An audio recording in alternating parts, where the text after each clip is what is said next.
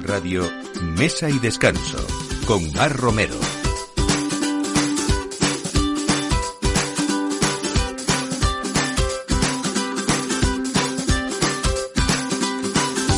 Buenos días, esto es Mesa y Descanso y justo la hora de ese aperitivo para compartir y también, por qué no hablar, por supuesto, de buenas cocinas, de esa buena gastronomía que nos espera en cada lugar a los que solemos acudir y que también nos gusta compartir.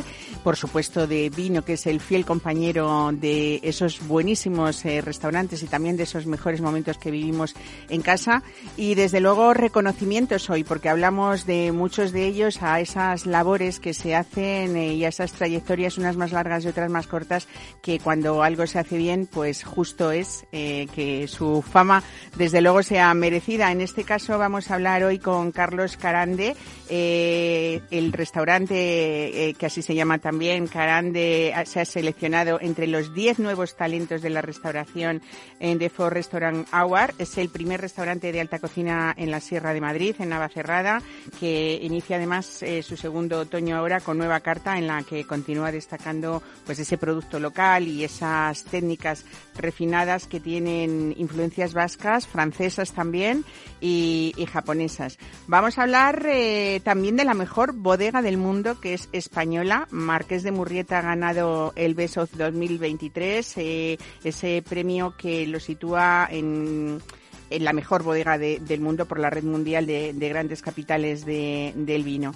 Hoy nos vamos también de viaje hasta mm, ese mundo mediterráneo que es Mediterránea Gastrónoma, que va a ser a partir de hoy eh, y hasta el próximo día 15 el epicentro mundial del sector gastronómico. Más de 200 ponentes y 16 espacios van a convertir Feria Valencia en un núcleo gastronómico en el que concentrar mm, pues todas esas grandes referentes de todo el sector, desde el pan hasta el vino, pasando también por la alta cocina, el producto la pastelería o el arroz.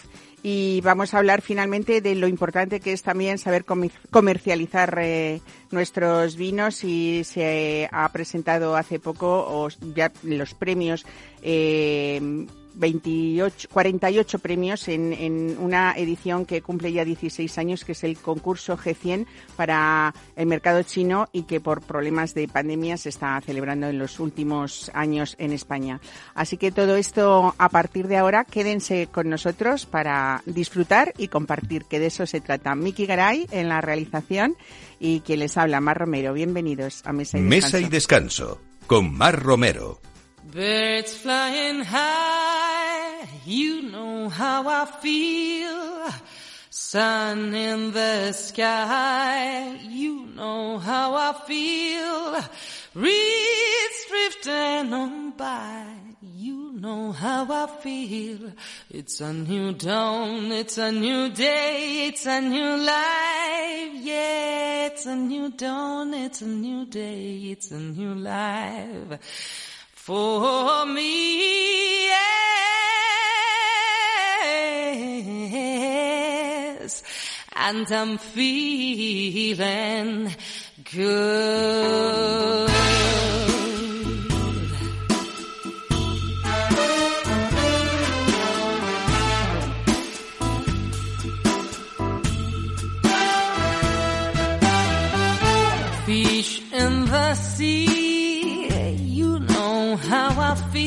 Pues apenas 15 meses hace que abrió sus puertas el restaurante Carande en plena plaza de Navacerrada y hablamos hoy con Carlos. Bienvenido, Carlos Carande. Hola, Mar, muchísimas gracias por tenerme. Bueno, vamos a hablar de ese proyecto serio de alta gastronomía, desde luego, con un equipo que además ahora tenemos que hablar también de, carta, un cambio que ya es el quinto y eso que son muy pocos meses desde que, que abristeis, ahora que coincide la llegada del frío, pues vamos a hablar de, de platos apetecibles, pero lo primero, eh, yo quiero felicitarte por ese reconocimiento, ¿no? Seleccionado entre los 10 nuevos talentos de la restauración. Tú que cuando te dijeron esto, tú qué pues piensas? La verdad, pues la verdad que fue un, pues un auténtico gusto el que nos seleccionasen, porque bueno, no solamente fue un reconocimiento que estás sido escogido por chefs ya de una reputada historia, chefs, todos chefs con estrella Michelin, y que luego ha sido una respuesta de nuestros clientes que, que pues han venido por nosotros, eh, que han, han, respaldado al restaurante, que efectivamente era un, pues una de las mejores aperturas que ha habido en los últimos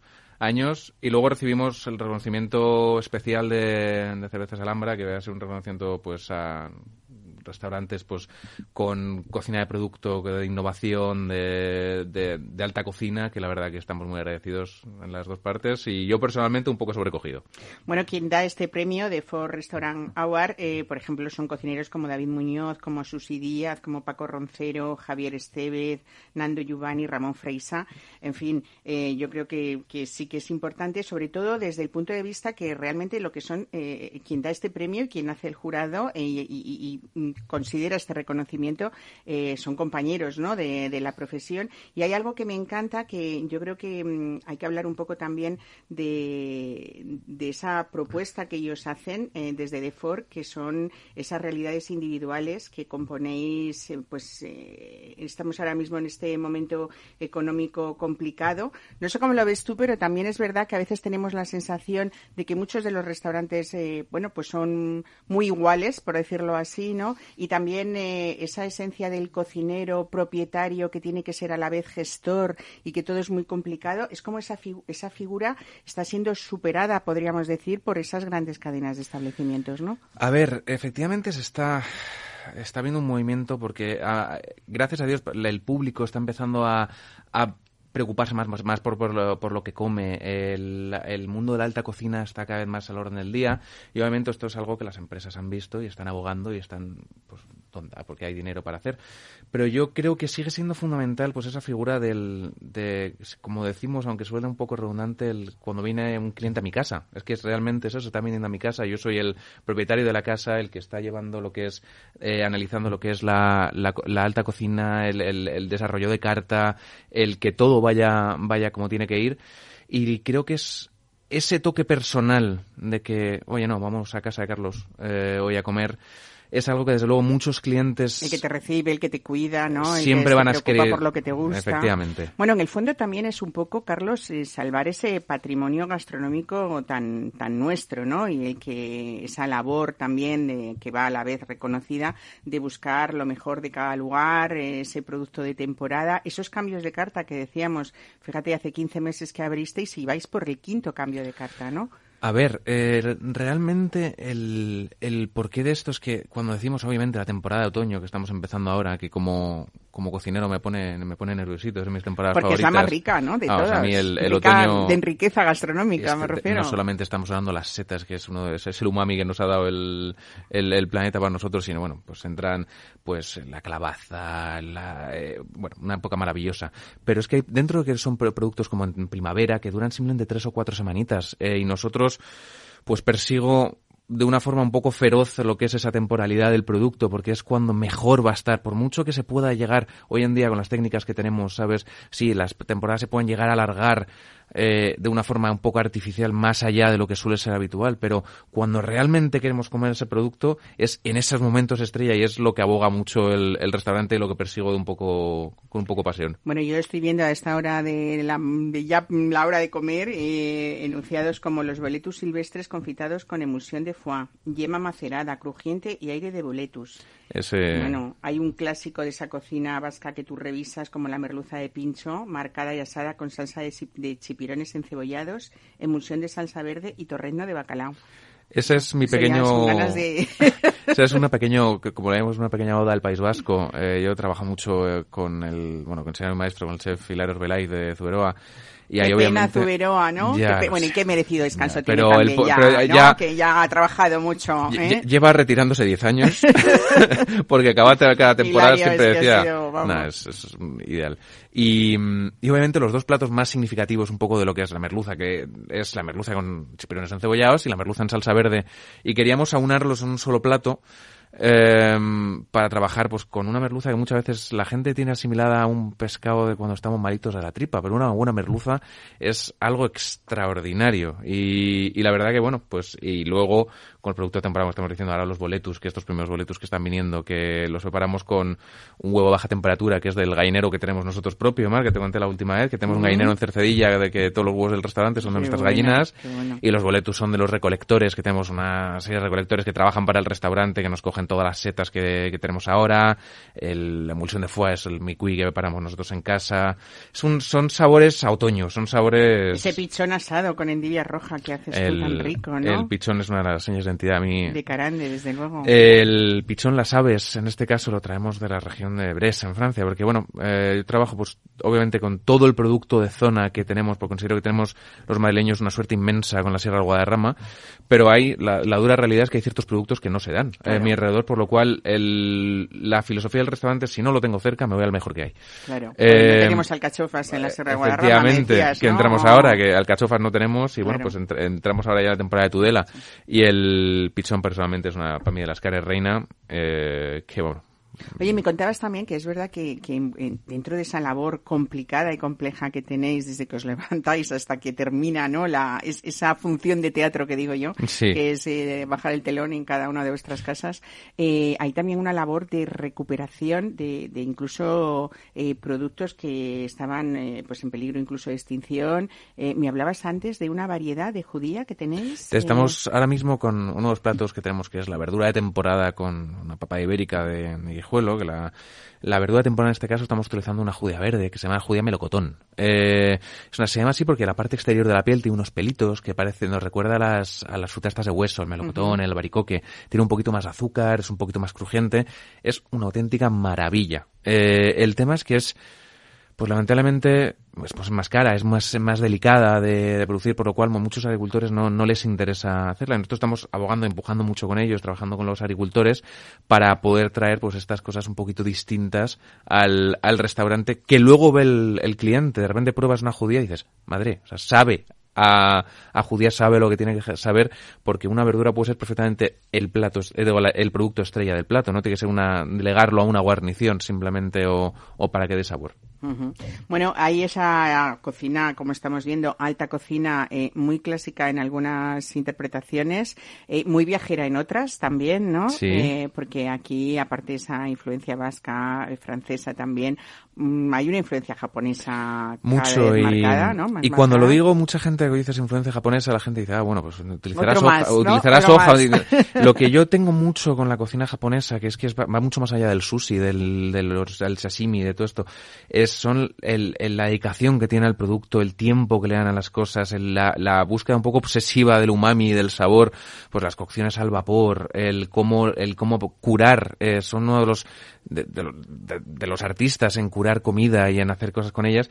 Es más, me voy eh, las, las siguientes dos semanas, esta, hoy es el último servicio que tenemos, nos vamos dos semanitas eh, a Japón, con intención de ya por fin que han abierto fronteras, que vamos a hacer un viaje gastronómico que iremos manteniendo un poquito en redes para que la puedan seguir nuestros eh, nuestros clientes, pero con la intención que tenemos es eso, es empaparnos y, y ir a lo que es la comida ahí el, del día a día, de lo que la están haciendo, de lo que es alta cocina, pero en otros conceptos de lo que es, obviamente, no debo mentir, Mar, algún que sushi me tomaré ahí probablemente. Seguro. Pero, seguro que vienes Pero lo que voy sobre todo con intención de traer saques, de traer cositas distintas. Que además es otra de las apuestas eh, tuyas también, por supuesto, en ese apartado de postres de los que vamos a hablar ahora. Sí que te gusta mucho que, que tus clientes disfruten no solamente con, con vinos, en este caso a veces dulces, ¿no? Pero también con saques y con cócteles que, elaboráis eh, vosotros, ¿no? También con muchas creaciones propias, aunque haya otras muy clásicas, ¿no? Tenemos, tenemos la suerte de trabajar con uno de los, un extraordinario coctelero, eh, Luis, que por favor os invito a que conozcáis íntimamente cuando vengáis al restaurante. Eh, pero el, el, pues bueno, pues yo soy un amante del saque, soy un amante del generoso, soy el, el tema del maridaje, pues hemos intentado llevarlo nosotros no tenemos un maridaje, pues, pues, si quieres tomar este menú, el maridaje es este. Y esto es lo que... No, como todo preguntamos al cliente, oiga, ¿qué es lo que le gusta a usted? Porque hay gente, nos van a venir clientes con un perfil mucho más clásico, que, oye, pues con iremos con vinos blancos con el pescado y vinos tintos. Pero para los que se dejen llevar un poquito más, pues vamos a, meter, pues a, atrevernos con los saques, atrevernos pues, con espumosos, con el, con algún generoso, con ir variando y e, ir haciendo un poco la experiencia en función un poquito más a medida, que considero que es una forma un poco más íntima de traer esto porque tampoco hay que democratizar los paladares de cada uno. Oye, nos gustan los, vinos, los vinos que nos gustan. Es además vuestra, o sea, la carta de vinos es otra de vuestras grandes apuestas en, en, Carande, ¿no? Me encanta que haya muchas referencias también para consumir por, por copas. Sí, por supuesto, porque tenemos 46, creo, 47 referencias ahora para tomar por, por copas, porque un poco lo que buscamos eso es, oye, pues alguien que pueda ir tomando vinos distintos a lo que vaya avanzando la comida y lo que nos hemos especializado sobre todo es muchas referencias distintas, oye, pero aún tenemos una bodega limitada en espacio, eh, tener pues eh, unas cuantas botellas, pero de muchas referencias para poder ir innovando. La carta de vinos considero que tiene que ser una carta viva, que tiene que evolucionar a medida que van avanzando la, temporada. Pues no solamente porque tenemos la suerte de, vivir en un país que tenemos unos vinos extraordinarios que están haciendo eh, que están haciendo ahora, sino que, oye, pues a medida que va avanzando, pues no mismo los sabores de otoño que los de primavera, que los de invierno, como estamos diciendo. Claro. Oye, eh, para mm, habéis pensado en todo el mundo, porque también tiene Carander esa parte de más carácter informal en la, en la terraza, ¿no? Por cierto, eh, ahora que estamos en otoño, es otro de los momentos preciosos para, para ir a Navacerrada y, y mirar esa plaza que ha sido como cuando llegasteis, fue como un poco romper la norma, porque es verdad que estábamos acostumbrados a disfrutar mucho eh, de ese lugar, eh, pero siempre había como mucha tradición, ¿no? En, la cocina y, como muy homogéneo todo. Fue una de las cosas que, que la gente le chocó un poco cuando abrimos. ¿Cómo estáis haciendo esto aquí en Navacerrada? Siempre digo que es que este restaurante no tendría sentido si no está en Navacerrada. Eh, yo, precisamente, estamos defendiendo la enorme suerte de los madrileños por la sierra que tenemos. Y cuando llegamos ahí, pues fue un poco, pues, el, pues efectivamente el rompedor, el, traer otro estilo de cocina, pero lo gracioso es que realmente una de las, realmente las primeras tres Michelin que se dieron en Madrid fue en la sierra fue en la sierra de Madrid el cenador de Salvador. Eh, pero pues bueno pues volver a retomar a retomar esto y la verdad que la respuesta pues está siendo muy positiva. La gente está apreciando mucho un poco el, del producto que estamos haciendo y, la verdad que hemos tenido una acogida también por los demás restaurantes, por la gente de Navacerra de la Sierra, fantástica. Qué bueno, pues nada, esa terraza también con, con una carta más, más informal, ¿no? Con hamburguesas de cochinita pibil, con, con ensaladas, con croquetas de jamón ibérico sí. muy informal y muy cuidada, por supuesto. El manteniendo el, el, el, mismo hilo argumental tiene que ser el producto. Tenemos uno de los estrellas de la terraza que hacemos nuestra propia reinterpretación de un fish and chips y el por qué que quisimos hacer esta carta un poco más desenfadada, que la hacemos fuera. Las sierras, está obviamente, el ADN de terraceo que tiene es, todo el año. O sea, en febrero hace un día de sol y está todo lleno en la terraza porque la gente busca pues estar ahí fuera. Eh, más ahora pues tenemos con estas setes de colores, muy, muy agradable. Pero queríamos, bueno, pues vamos a traer una cosita un poquito más informal de ahí también la carta de vinos por copas, que pues de tomar cositas distintas, em, pero que el hilo argumental sea el mismo. Y pues me voy a tomar una hamburguesa, tenemos una hamburguesa de carne de buey que picamos, que está picada por, eh, por nosotros con pues, una salsa de, de, yema de huevo que preparamos. A muy especial, pero pues sí, ¿eh? pues no, no, siempre nos va a apetecer un menú de gustación. Claro, tan especial como grande. Bueno, vamos a terminar, Carlos, si te parece, con ese punto dulce, que es verdad que vuestra tarta de queso es una de las más ricas, pero no sé si te da la sensación que ya tenemos tanta competencia que digo, a ver, ¿cuál es la más rica? Es imposible saberlo, pero hay un postre que, que has sumado tú y que es eh, tu postre favorito. ¿Qué cuál es? Eh, a ver, la, la pavlova que tenemos, eh, la pavlova de, frutitas de temporada. Este eh, era mi postre de cumpleaños todos los años que hacía, que hacía mi madre. Y queríamos traerle una pequeña pues, reinterpretación de la, de la pavlova, que considero que es de los postres más delicados que hay. Es un postre aéreo, crujiente, que además evoluciona muy bien a lo largo del año, porque en función de lo que vamos teniendo ahora, pues vamos, eh, estamos pasando algunos frutos así, tenemos unos frutitos rojos, ahora vamos a meter los, el, el higo, la castaña, cositas así distintas que vamos, que vamos evolucionando y considero que, bueno, es eh, personalmente no es el objetivo, pero es de mis favoritos desde luego. Bueno, pues una vez más, felicidades por ese reconocimiento entre los 10 nuevos talentos de la restauración, unas de las mejores aperturas entre 2020 y 2021. Y felicidades a ti y a todo ese equipo que también está ahí, ¿eh? en cuanto a todo, a sumillería, coctelería, La verdad que Carande es una cita imprescindible, sobre todo si hablamos de a partir de mm, esta temporada, ¿no? Muchísimas, Así, apuntarlo en la, en la agenda gastronómica. esperamos a todos, te esperamos a, ti, Mar, como siempre. Gracias por acogernos. Y ya nos contarás tu vuelta de Japón. ¿eh? seguro que en Carande se notará. Ah, yo creo que sí. Meteremos la, la intención del viaje es esa. Muy bien, muchísimas gracias, Muchas gracias. Mesa y descanso. Capital Radio.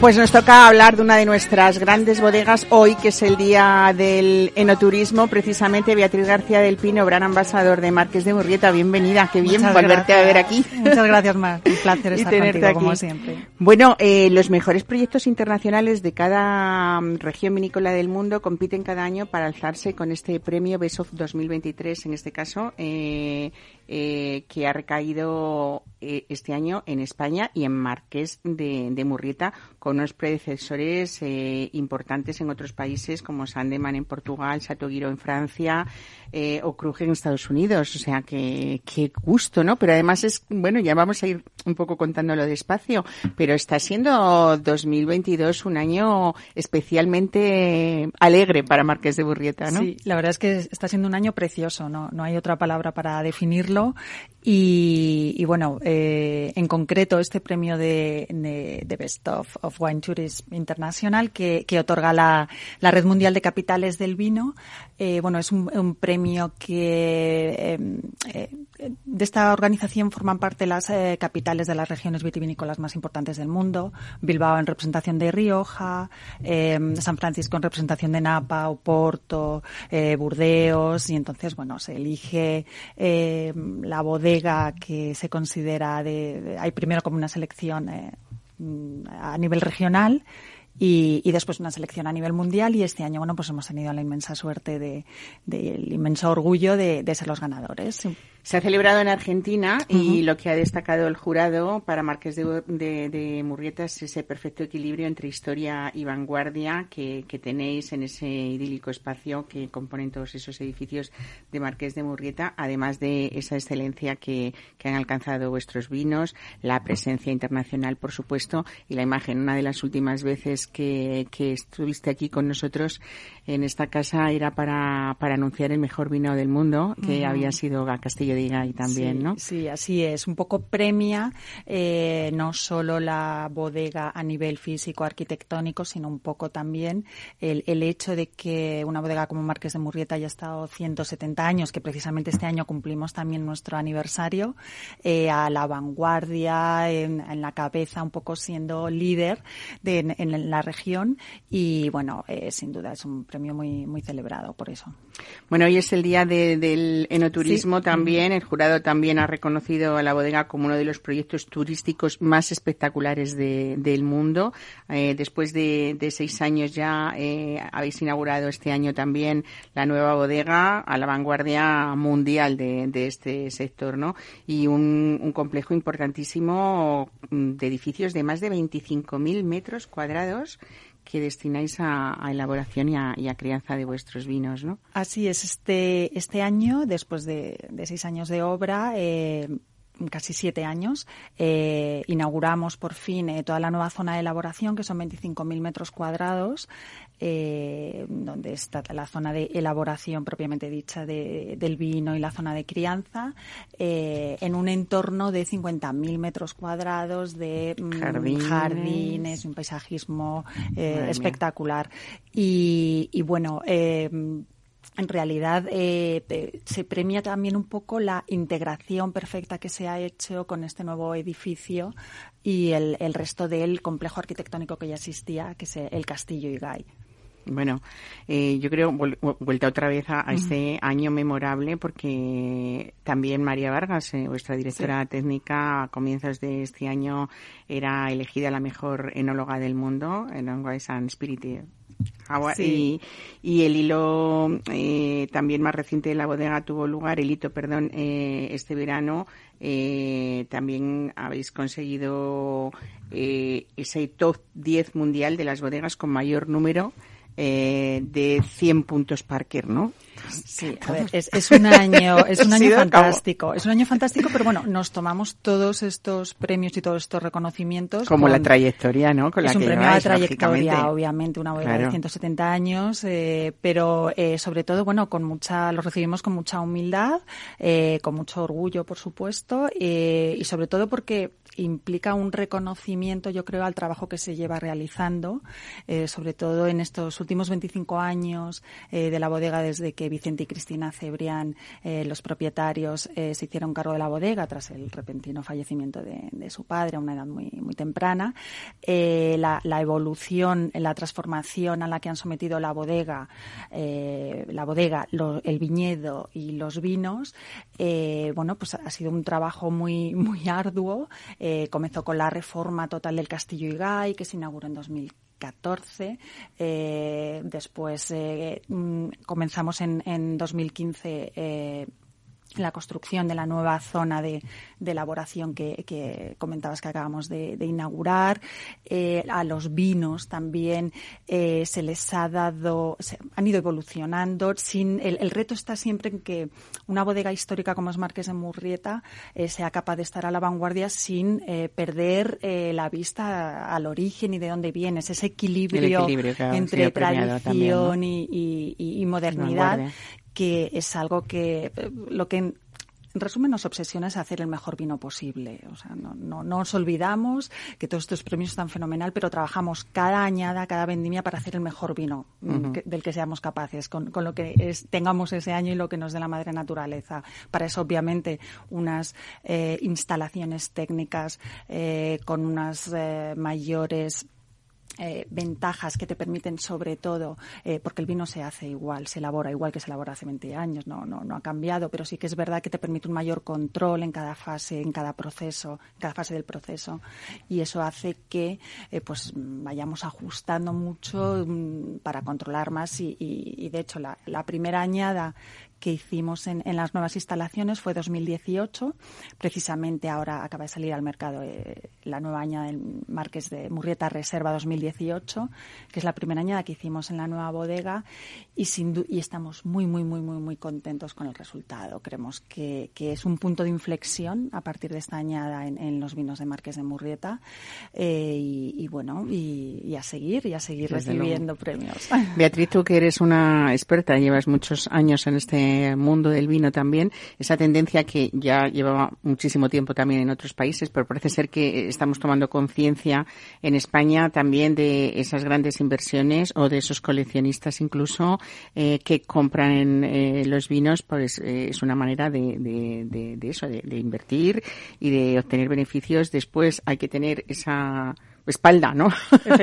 Para poder comprar grandes vinos y, y, tenerlos esperando hasta que... Los segundos mercados eh, sí que es verdad que están, eh, bueno, es, es, es, un objeto de, de inversión eh, muy importante, el, el vino, y, y obviamente, eh, pues bodegas como Marqués de Murrieta, nosotros tenemos un, un, capital histórico tremendo eh, de, vinos que no vendemos, no vendemos añadas antiguas, pero eh, claro, en los segundos mercados eh, se revalorizan eh, muchísimo cada añada, sobre todo pues vinos como Castillo y Gay, hace que mmm, hay en Nueva York, en, en Hong Kong, los coleccionistas se vuelven locos por conseguir añadas. Todos los días recibimos emails de todo el mundo, llamadas, ay, ¿nos podríais vender un Castillo y Gay de 40 mm, y de 64? Del no vendemos, no, no, no, no nos queremos es la familia de la bodega efectivamente, y de la familia, es, es colección el, de la bodega. Es el mayor patrimonio que tiene claro. y entonces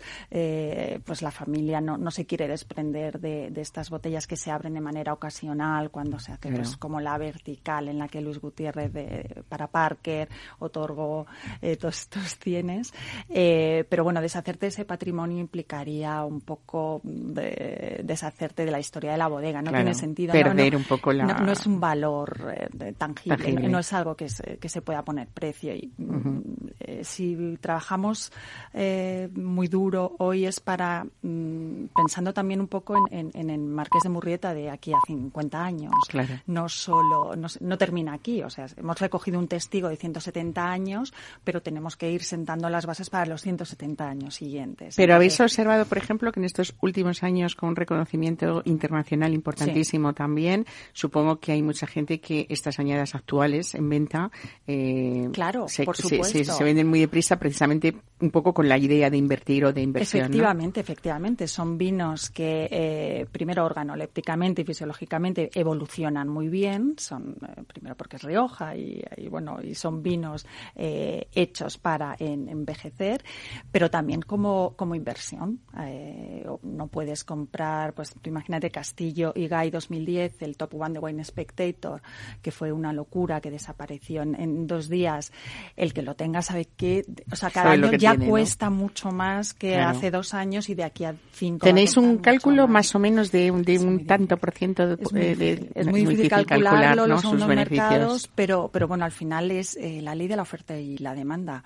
Eh, se ha duplicado prácticamente el, el precio de la, de, de, la añada de Castillo y Gay, pero ha sido la, la, oferta y la demanda. También es, es un vino eh, en una edición limitada, es un vino que no se hace todas las añadas, eh, con lo cual hay, hay, hay, hay, como nerviosismo en el mercado cuando va a salir un, la nueva añada de Castillo y Gay que nosotros repartimos por cupos entre claro. nuestros clientes nacionales e internacionales. Reservan a principio de, de la añada eh, las botellas que quieren cada uno y y, todos nuestros vinos eh, de pago lo, lo, estamos haciendo así ya, uh -huh. con, incluso con Empazo de Barrantes, con la, la Comtes, que es el vino que tanto te me gusta. Encanta, me encanta la Comtes. Eh, pues son vinos que se reparten por cupos porque, bueno, no son producciones, no son producciones muy grandes y tienen claro. una demanda tremenda.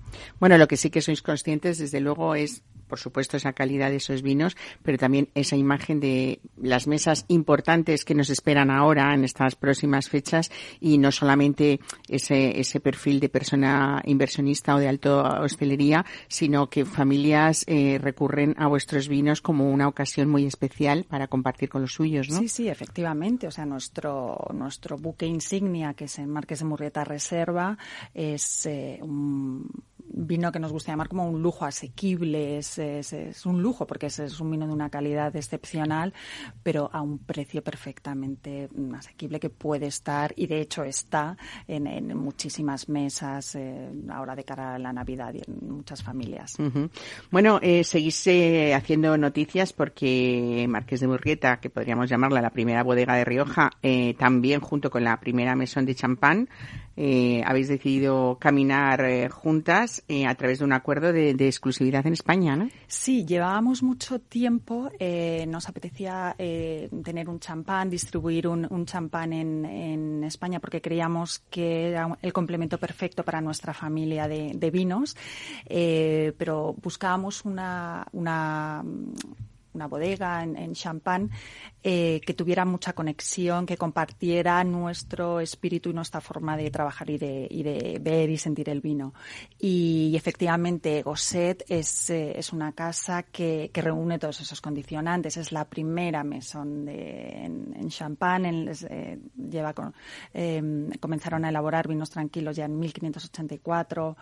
Eh, es una bodega familiar. Eh, tiene una producción muy similar a, a, la nuestra y su obsesión y un, es también eh, la calidad. Únicamente se centran en, en champans de, de, alta calidad y, y, bueno, estamos muy, muy, muy contentos con, con, esta, con esta nueva incorporación a nuestra familia. Bueno, pues vinos eh, históricos y champán histórico también, ¿no? Y, y sobre todo, pues algo que hoy sí que nos es importante decir en ese día del enoturismo, que también es una de esas grandísimas eh, bodegas después de toda esta obra que nos has contado. Eh, ¿cómo, ¿Cómo recibís o de dónde recibís más eh, turismo enológico o enoturístico? Eh, de, ¿De España o de fuera? Pues eh, aproximadamente un 50% de España y un 50% fuera. Recibimos muchísimo turismo internacional, eh, básicamente de, de, UK, también vienen muchos de Estados Unidos, de, del norte de Europa, recibimos eh, muchísimos. Y, y bueno, en torno a unos 10.000 eh, visitantes estamos recibiendo ahora. Sí que es verdad que hasta este año no se podía visitar la nueva zona de elaboración, pero con la inauguración de las nuevas instalaciones la, la visita es completísima. Eh, hacemos unas visitas muy eh, personalizadas en grupos muy pequeños. Nuestras compañeras de no turismo son fantásticas, formadísimas en, en, en vino, en historia, que hacen catas con eh, todos nuestros visitantes. Eh, también tienen la opción de visitar el museo, eh, que fue también de, declarado. Tenemos una colección de enseres de Luciano Murrieta del siglo XIX, que gracias a la colección eh, nos nombraron también museo en 2019. Por lo tanto, eh, tiene una parte histórica, sin olvidar la finca, la finca Igay, que es nuestro principal pilar y que también uh -huh. se, se visita y es una visita completísima. Pues uno de los viajes más bonitos que uno puede hacer a Rioja en este caso y una de las bodegas emblemáticas que cuentan mucho nuestra gran historia del vino. Beatriz García del Pino, muchísimas gracias por venir hoy, gracias contarnos todo esto y felicidades también Muchas a ese gracias, equipo enorme que conformáis eh, todo este mundo maravilloso que es Marques de Murrieta. Muchas gracias. Un placer. Hasta luego. Hasta pronto. Mesa y descanso con Mar Romero.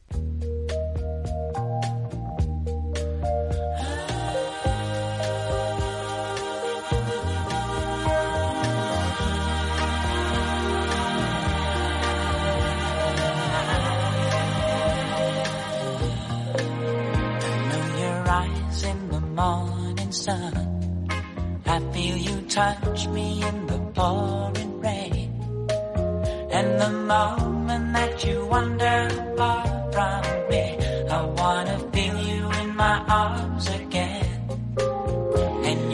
Pues hablamos de que hoy comienza Mediterránea Gastrónoma, que es la feria más importante del sector, porque los grandes referentes de la gastronomía se van a dar cita eh, durante todos estos días, los mejores pasteleros, panaderos, eh, los referentes en vino, los expertos en sala, los grandes arroceros.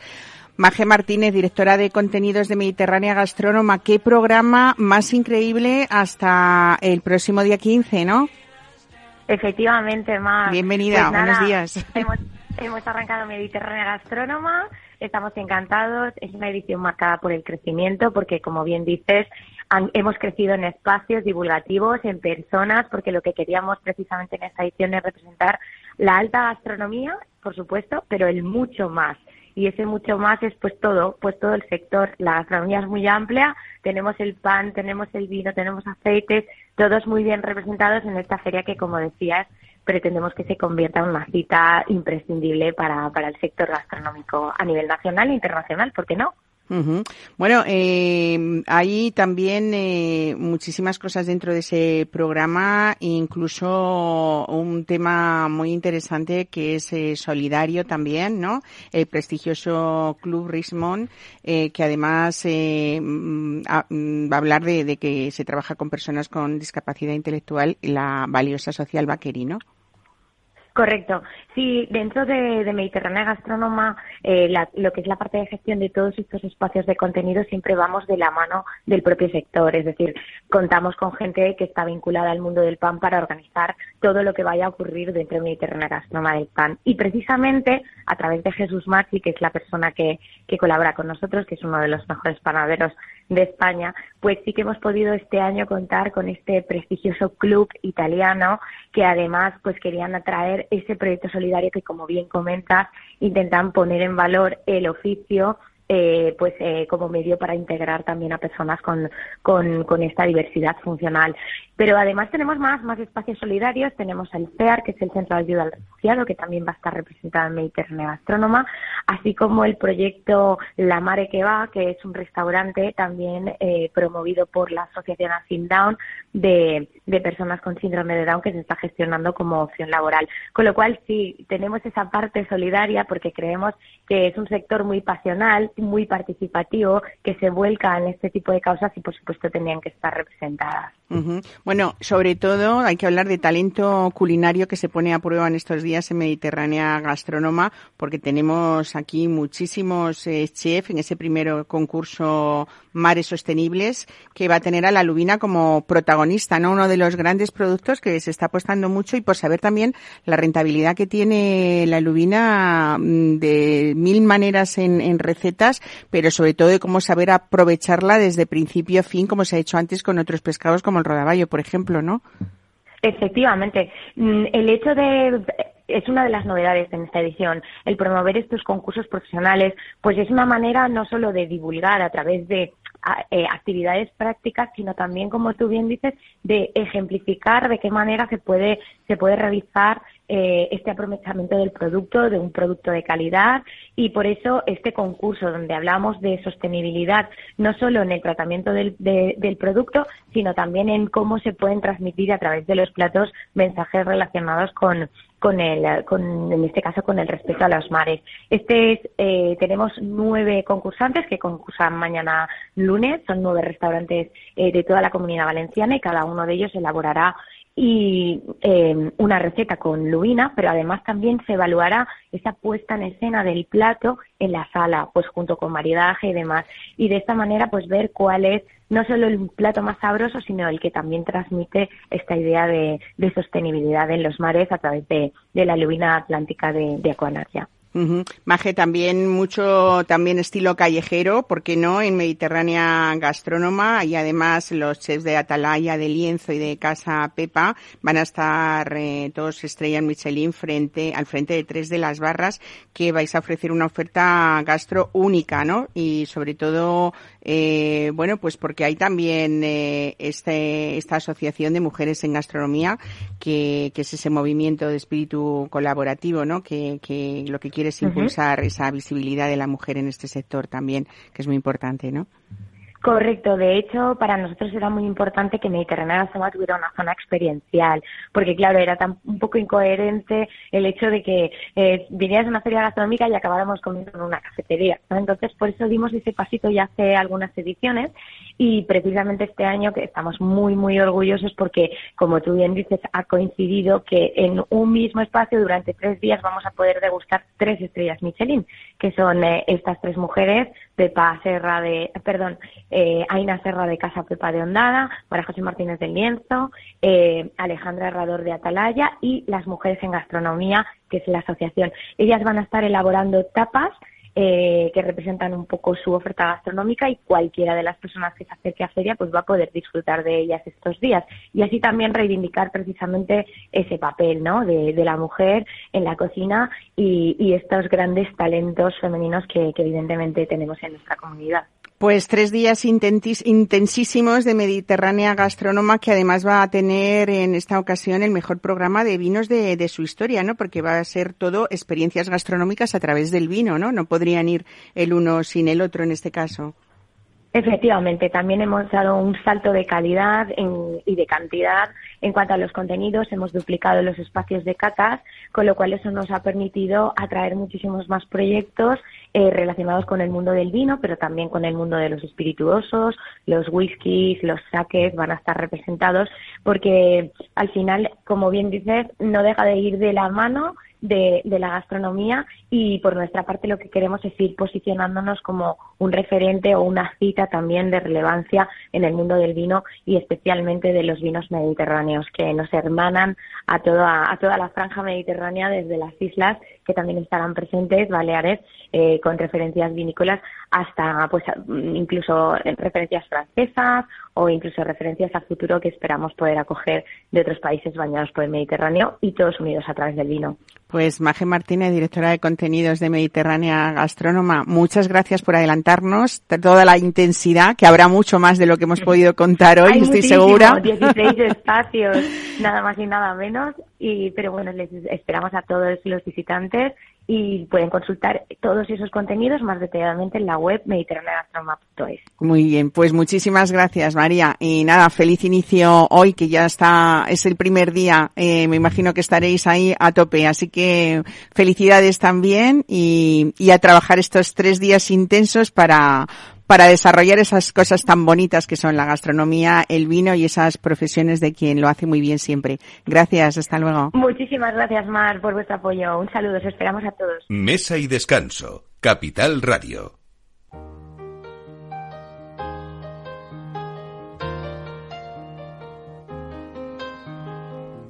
It's a little bit funny, this feeling inside.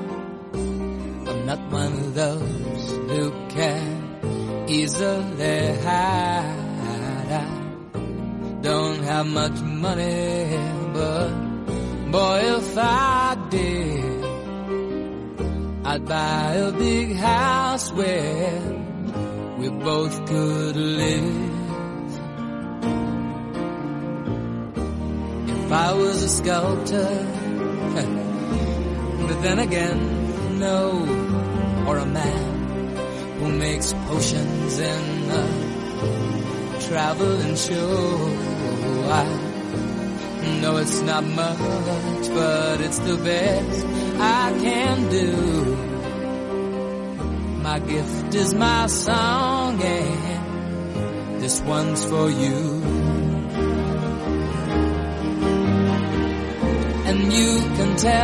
Pues qué importante es también saber vender nuestros vinos al exterior en mercados a veces eh, difíciles como puede ser eh, China. José Luis Hernández, buenos días, bienvenido. Eh, director de, esa asociación que de la que hemos hablado algunas veces que es Pequeñas Denominaciones de Origen Españolas, pero en este caso también has llevado a este concurso que cumple 16 ediciones ya, el concurso G100 para el mercado chino, que se ha celebrado en España este año precisamente por la pandemia, ¿no? Efectivamente, el, problema que tienen en China actualmente, nosotros ya hemos superado esa fase de la pandemia, pues el, problema es que, bueno, la gente cuando va allí tiene que pasar 15 días de, confinamiento, con lo cual, un concurso internacional no podía celebrarse allí en China y por eso, porque no, no, tenía, no pueden garantizar ni la llegada de jurados ni la llegada de muestras, con lo cual nos pidieron eh, pues poder celebrarlo aquí en España, para los vinos españoles celebrarlo aquí en España. Y lo celebramos el otro día, el día 21 de octubre, la verdad es que salió muy bien, lo celebramos en el restaurante El Bund de Madrid y, estuvimos ahí muy bien, ya estamos haciendo promociones con los vinos, estamos pidiendo vídeos a las bodegas ganadoras, estamos haciendo comunicación a través de WeChat, que es la plataforma que tienen los chinos para comunicarse y para vender un poco todos, todos los proyectos promocionales a través de los canales eh, especializados en vino y estamos ahora en ello, Mar. Bueno, el Boom, que es uno de los restaurantes precisamente chinos más emblemáticos de la capital, más bonito también, eh, y, hablamos de G100, que es el concurso de vinos también más influyentes para este mercado, ¿no? Para, para el mercado chino. Hay algo que sí que podemos destacar, José Luis, de él, que es que a diferencia de, otro, de otros concursos que se celebran en Europa y que, por supuesto, amparan la Organización Internacional del Vino, la OIV, eh, en los que el precio no es un factor determinante cuando valoráis hay cuando se valora el vino, el Comité G100 eh, ofreció a los jurados una ficha de cata, en este caso distinta, ¿no? Porque los vinos, cuéntanos, se, a- se agrupaban Sí. por categorías, pero también teniendo en cuenta el, el precio de venta en distribución. Efectivamente. ¿Cómo se nota que iba enfocado a los chinos? Eso les importa mucho. No pierden ripio, no pierden ripio. Efectivamente, aquí en España, en Espa- bueno, en Europa en general los concursos no te piden, son concursos con catas a ciegas y, y no piden la valoración del vino. Ellos, los concursos los dividen en, categorías, en siete categorías en, en el caso de, mi concurso y en este caso lo que sí te piden es dividirlo en, en categorías pero dar la información del precio del vino. Entonces, de alguna forma lo que hemos hecho es clasificar en tres categorías para precio de distribución por debajo de 5 euros, entre 5 y 15 euros y por encima de 15 euros. Porque ellos lo valoran mucho. O sea, ellos, yo entiendo que la cata ciega debe ser a ciegas, pero ellos entienden que, claro, un jurado, aunque valore el, el vino, si sabe el precio, pues bueno, ya tiene más, más criterios. O sea, es como un valor añadido para ellos un en la misma categoría o en la misma calidad de vino, eh, lógicamente el, el vino vale menos, ¿no? a precio venta al público. Claro, nosotros lo que hicimos fueron series, series de vinos por categoría de precios. Entonces los jurados ya sabiendo que, que ese vino pues tenía un, un determinado precio, o sea, estaban en un rango de precios, pues ellos ya tenían un criterio de decir, bueno, pues a este precio me merece la pena o pongo más o menos puntuación a este vino. Y la nota de cata que decías antes, pues aquí en, Europa la eh, tiene unas fichas de cata que valoran pues eh, como siempre, vista, olfato y gusto, pero ponderan mucho, luego tiene una valoración final de 21 puntos, un 21% es la valoración global, la valoración global del jurado sobre el vino. Y en este caso no, en este caso, en el caso de los de las catas de vino para, el mercado chino, en este caso del G100, todas las puntuaciones son 10 puntos, todo vale 10 puntos, el- la vista vale un 10%, el olfato vale un 30% y el resto lo vale eh, el gusto, que es lo que, lo que más valora. Y luego tiene una valoración global, sí, perdona, un 10, pero también lo ponderan un 10%, con lo cual, pues bueno, hay ciertas diferencias entre las fichas de cata de, de Europa y las fichas de cata que hemos utilizado para el G100. Bueno, en esta edición ha habido dos grandes oros, 21 oros y 23 eh, platas. Eh, los, los vinos galardonados con gran oro con oro eh, se les ofrece participar en otros eh, eventos, ¿no? También online que, que desde el Comité G100 se organizan en, en muchas ciudades chinas, ¿no? Importantes. Sí, o sea, yo creo que, que un concurso, las bodegas cuando participan en un concurso lo hacen precisamente para, para promocionar sus vinos y para dar a conocer sus vinos. Entonces, eh, este concurso lo que tiene mucha ponderación, o sea, valoran mucho las actividades que se hacen eh, eh, después del concurso. Ellos eh, hacen allí una serie de roadshows en, en las principales ciudades chinas, no te puedo decir los nombres porque muchas son muy difíciles de decir, pero lo hacen eh, un showroom en el que exponen los vinos ganadores de oro y gran oro. Entonces, eh, ellos, bueno, pues se van por, por 20, 25 ciudades en China, van presentando los vinos allí a los profesionales y, y eso es una, una promoción que hacen offline, o sea, eso es la, la clásica promoción que se hace de vinos, ferias, eventos y demás. Y luego también lo que estamos haciendo ahora para todos los vinos que han ganado, tanto plata como oro como gran oro, estamos haciendo promociones online, que es, pues estamos haciendo unos vídeos que vamos a enseñar a los profesionales eh, a través de WeChat y de alguna forma lo que pretendemos es que, bueno, poder introducir o por lo menos ayudar a estos vinos a, a meterse en el mercado chino que es tan difícil. Bueno, ponme un ejemplo, por ejemplo, los dos vinos que obtuvieron gran oro en esta edición, eh, dime cuáles son y, por ejemplo, de qué precios ha- hablamos. Pues mira, Eh, estamos hablando de dos vinos. eh, el primero de ellos, Hello World, es un vino de finca la estacada, es un vino, un tinto joven. Él, él- él participaba en la categoría de vinos tintos jóvenes y es un vino por debajo de 5 euros. Date cuenta que esto es una cata ciegas Un Cabernet Franc de Castilla-La Mancha, un que por cierto es muy rico está de, ese vino. de Castilla-La Mancha, lo me alegro. Y, bueno, eh, lo que lo que te da lo que te muestra que el jurado no tiene más más criterio que el que el vino y el precio, o sea, no, ellos no saben si es un vino caro, barato, o sea, caro, caro, barato sí, perdona, pero lo que ellos no saben, la marca del vino no lo saben, o sea, son absolutos desconocedores de la marca del vino. Y luego el segundo que ganó fue Bodega La Ermita, un vino de toro, elaborado con tinta de toro, de García Carrión, y este vino, que, que participaba en la categoría de, de tintos con crianza de más de 12 meses, es un vino caro, es un vino ya por encima de los 15 euros. Y estos fueron los dos vinos que, que tuvieron gran oro. Esa es la pregunta un poco. En ese, en este mercado eh, chino, ¿qué es lo que ellos empiezan o, o a partir de qué precios ellos empiezan a considerar un vino español eh, caro? Ellos, eh, realmente el mercado, la, la imagen que tienen los chinos de los vinos españoles es una imagen un poco de vinos baratos. O sea, el, el- el precio es un factor de- determinante para la compra de vinos españoles y lo que tenemos es un poco pues, romper esa barrera, ¿sabes? Porque, porque hay vinos que, precio Esbor, precio en bodega, que por de- encima de los 3 euros no los compran ya los chinos. O sea, buscan precios muy económicos o luego ya buscan los grandes vinos, los con grandes marcas, que es muy difícil de posicionar, como pueden ser los vuestros. O sea, eso yo me Eso te, eso te iba a decir, o sea, mm, eh, claro, claro, porque eh, yo las, eh, no sé si, me- si me equivoco, corrígeme, pero siempre la sensación que tengo es que cuando recibimos eh, a ese cliente chino importante, eh, importante me refiero a, a poder eh, económico, ¿no? Que gasta en, en restaurantes de, de- de mucho nivel de nuestras ciudades españolas, eh, es el cliente potencial de grandes vinos, ¿no? Para, para venderle grandes vinos, me refiero. Beatriz, tú eh, puedes intervenir también si quieres, Sí, que en eso eh, tienes. Efectivamente, hay un porcentaje de, de cliente chino muy enfocado a vinos premium, pero no es la masa global, que obviamente están mucho más enfocados a, a vinos de- en otro rango de precios. Es, es una minoría, pero es verdad que es una minoría Claro, claro. con un poder adquisitivo muy alto. Ujú. Oye, una curiosidad que yo tengo, eh, bueno, yo estuve, pero hace mucho tiempo, era 2008, en China, y, y sí que tenían eh, cierta mm, inclinación a, eh, a etiquetas como muy llamativas, ¿no? O, por ejemplo, les encanta eh, estas de estas bodegas eh, clásicas que todavía algunas, sabes, que le ponen esa redecilla como dorada. Eso era algo que a ellos le fascinaba para hacer regalos o como imagen de, de casi, podríamos decir, de calidad y de lujo también, ¿no? ¿Sigue siendo así? Yo creo, sí, yo creo que los vinos en ese aspecto, en, en muchos aspectos están mucho más adelantados que nosotros, pero en ese aspecto yo creo que, que siguen en el marketing nuestro de hace 30 años. O sea, las, las- los formatos de etiquetas, el tema de la redecilla que se veía aquí mucho hace 30 años, pues lo siguen, lo siguen teniendo. O sea, tú no puedes llevar una, una etiqueta moderna, una etiqueta vanguardista China. O sea, son clásicos en la visión de, o en, las- en lo que Sí. les gusta. Sí, su idea de ¿no? vino europeo eh, es un poco eh, más tradicional y para ellos es muy cualitativo el tema de la malla, el tema de... Sí, sí, son mercados diferentes. Porque eso no se ve aquí en España, ya no, No, se ve, en no. Europa prácticamente tampoco No, se ve, pero, pero ellos sí que lo usan. Eh, en esa línea de consumidor mm, eh, normal, me refiero, que, que- pide o que solicita o que lo que quiere es eh, vinos de calidad, pero que le sigue importando mm, de una manera muy importante, eh, importante el, el- precio. Eh, ¿qué, qué competidores directos tendríamos a la hora de exportar nuestros vinos? Que, los, que, que ellos importan, me refiero. Pues mira, yo creo que los dos mercados más, o sea, aparte de Francia e Italia, que ellos sí que ven los vinos franceses e italianos como vinos de, de, de, de calidad, de calidad. y que están dispuestos a pagar, Ah, ¿no? dispuestos a pagar. Pues esto es lo que hay que cambiar, José Claro, Luis eso es lo que Hernández. tenemos ¿eh? que cambiar y lo que tenemos para eso, para eso hacemos este concurso, ¿sabes? Ahí tenemos un, un- un potencial muy, muy fuerte, o sea, un, un competidor muy fuerte que son los vinos australianos.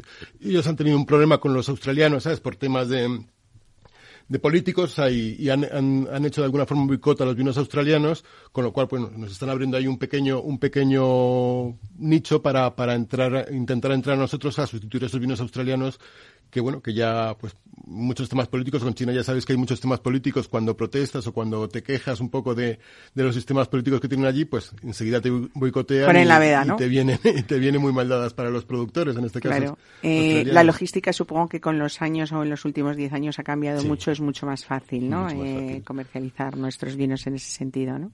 Ahora, ahora es el problema de la pandemia, todavía tenemos el problema de la pandemia, ¿sabes? Con lo cual no están llegando los, los barcos con la, con la asiduidad que, que solían llegar, pero bueno, eso, eso ha cambiado mucho y esperemos que con la pandemia, cuando pase la pandemia, pues que vuelva toda la normalidad.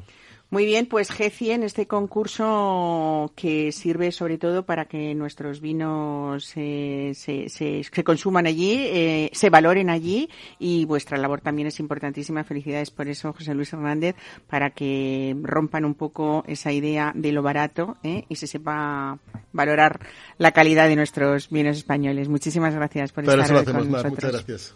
gracias.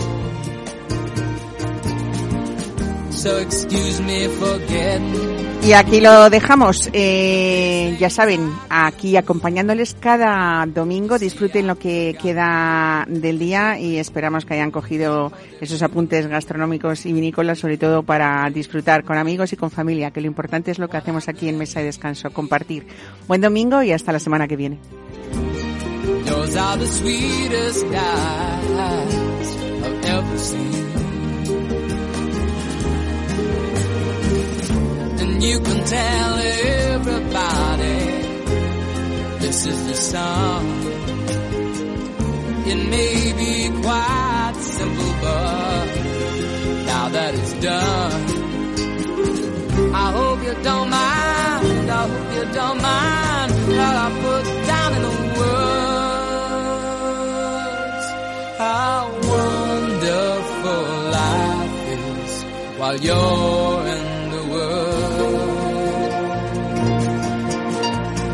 I hope you don't mind. I hope you don't mind that I put down in the words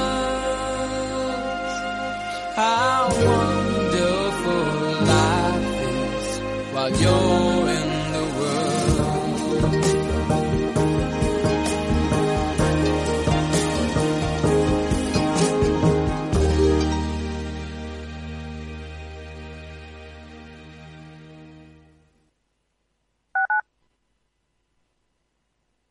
En el restaurante Gaztelubides somos rigurosos con la selección del producto para crear recetas imaginativas que acompañamos de una bodega generosa y brillante y de nuestra magnífica terraza durante todo el año. Restaurante Gaztelubide, carretera de La Coruña, kilómetro 12200, La Florida. Teléfono 91 372 8544. Una recomendación del programa gastronómico Mesa y Descanso. ¿Sabes cuál es el mejor dial para escuchar Capital Radio? Tu móvil. Ya tienes disponibles las versiones de iOS y Android de Capital Radio. Y si quieres escucharlas en tu coche, lo tienes muy fácil. Empareja el Bluetooth de tu coche con tu móvil o tableta, entra en la app de Capital Radio y ya lo tienes. Escucha Capital Radio en digital. Y si te preguntan qué escuchas, no lo dudes. Capital Radio.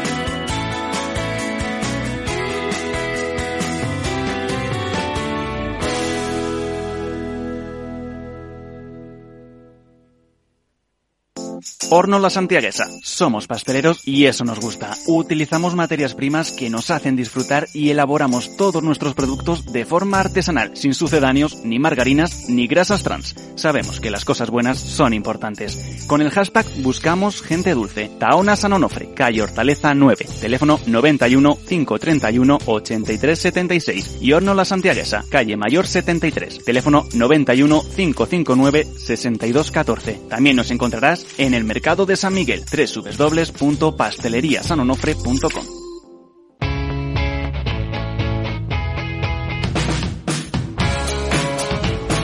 La economía despierta.